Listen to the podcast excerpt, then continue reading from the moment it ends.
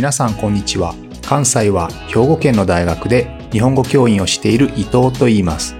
このプログラムでは日本語を学習中の皆さんに毎週一つか二つニュースを選んでその中に出てくる言葉や日本の文化社会歴史に関わることをお話しします。自然なスピードででもほんの少しだけ表現や文法を簡単にして話しますので皆さんが日本語そして日本を学ぶお役に立てれば嬉しいです。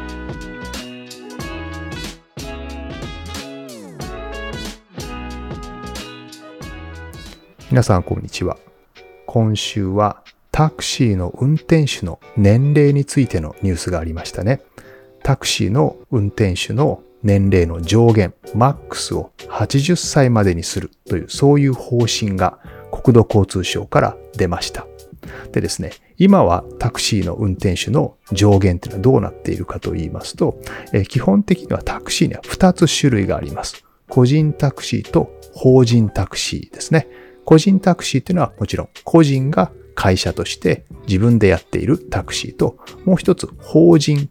タクシーというのは、まあ、会社ですね。会社として、まあ、タクシーをやっているということなんですが、まあ、基本的には法人の会社のタクシーっていうのは定年があります。定年がありますので、多くの会社では60歳から65歳までを定年としているですね。ただし、まあ、あの、定年になっても、それ以降も仕事を続けることはできますけれども、まあ、ほとんどの場合は70歳とか75歳ぐらいで辞める方が多いですね。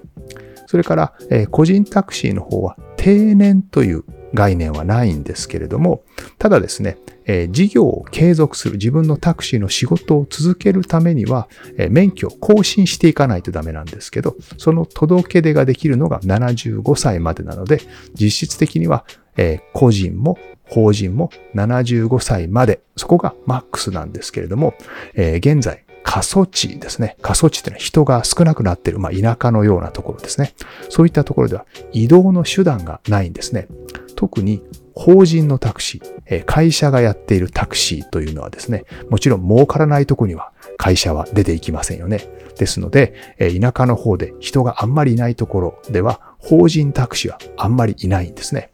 で、個人タクシーはいろんなとこでいますけれども、やっぱりそこも人がどんどん少なくなっている。ですよね。で、まあ、どんどんタクシーの運転手がいなくなって移動手段がないということで、え今回ですね、75歳から80歳まで年齢を高めて少しでもタクシーの運転手をキープしよう、確保しようという、そういう動きですね。でもちょっと年齢制限が80歳ってのは怖いですよね。で、この話と一緒によく出てくるのは、じゃあ日本も Uber を導入すればいいんじゃないですかと。えまあ、ウーバーっていうのはですね、まあ別名、白タクと呼ばれたりもするんですけど、もちろん白タクとウーバーは違いますけれど、まず白タクの方から説明しますね。で白タクというのは白いタクシーという意味なんですが、えっと、車の色が白いという意味ではなくて、えナンバープレートですね。ナンバープレートの色が白色なんですけれども、これは一般の自動車ですね。普通の自分の自動車を用いて、ウーバーのようにお客さんを取って、どこからどこまで乗せるという、これをあの白タクと言います。で、通常ですね、きちんとしたタクシー会社のタクシーというのは緑のナンバープレートをがあるんですね。ですので、その緑のナンバープレートではなくて、白いナンバープレート、つまり一般の自動車でタクシーと同じようなことをするので、まあ、これはもちろん違法です、えー。基本的な法律違反ですので、白タクというのは禁止されています。まあ、この白タクですね。白タクを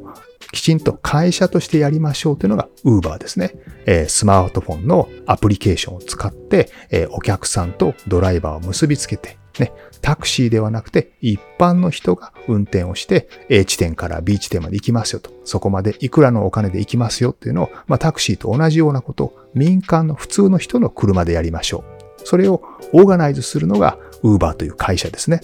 ただ、もちろん、この Uber のサービスというのはタクシーのライバルになりますので、タクシー会社が猛反発、強い反発をするんですね。反対をするわけです。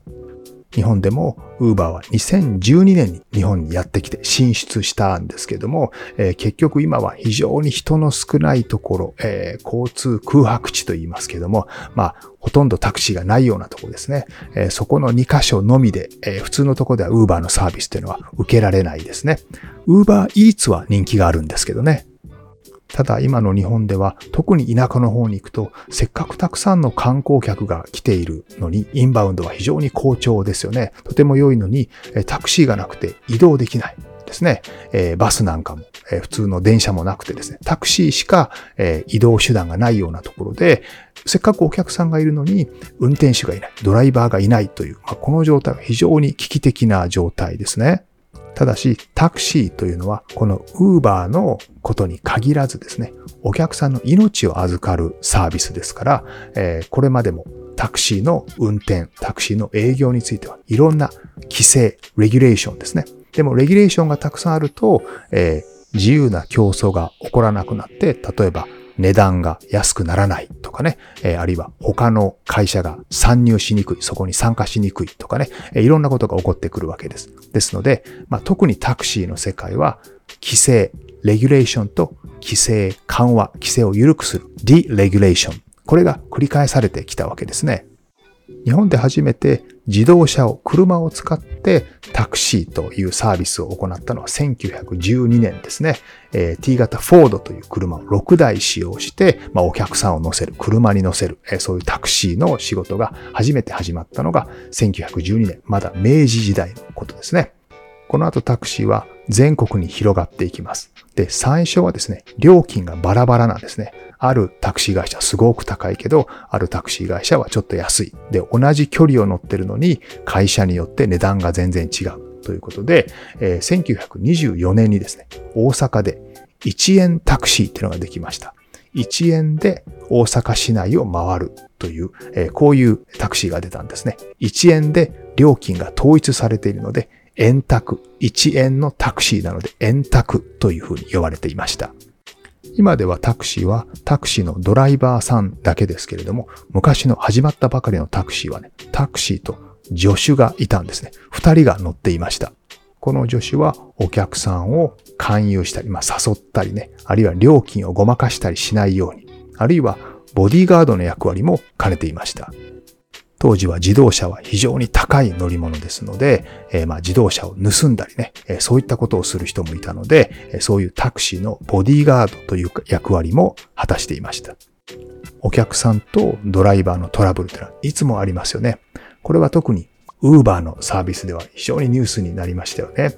例えば2018年ですけど、ウーバーのライドシェアですけど、えー、このウーバーのライドシェアの中で性的暴行ですね、えー、セクシャルバイオレンスが3000人以上が被害になっているということですね。1日に8人ですね。アメリカではこういう平均すると、これだけの数がいろんな事件に巻き込まれてるんですね。ウーバー関係の事件に巻き込まれていますので、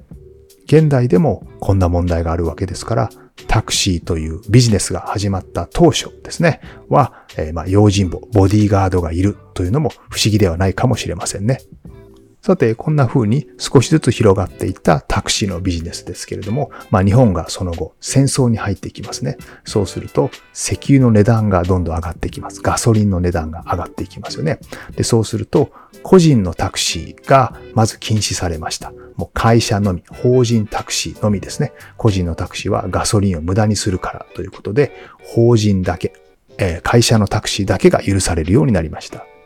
そしてさらに戦争が激しくなってくると、もっともっとガソリンが大事になってくるので、今度は流し運転が禁止になりました。流し運転っていうのは道路を走ってお客さんを探すんですよね。でもお客さんを探す間にガソリンをたくさん使いますよね。ですので、これは日本の貴重なガソリンだから流し運転はダメということになるわけですね。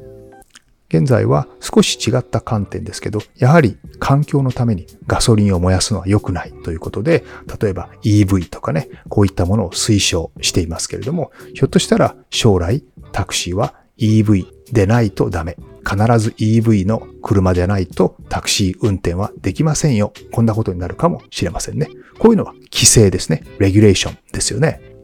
さらに戦争が激しくなって、今度は通常の営業は全てダメですね。えー、緊急の時のタクシーのみになりました。まあ、この頃たくさん、えー、タクシー会社はもちろん潰れてしまうわけですけれども、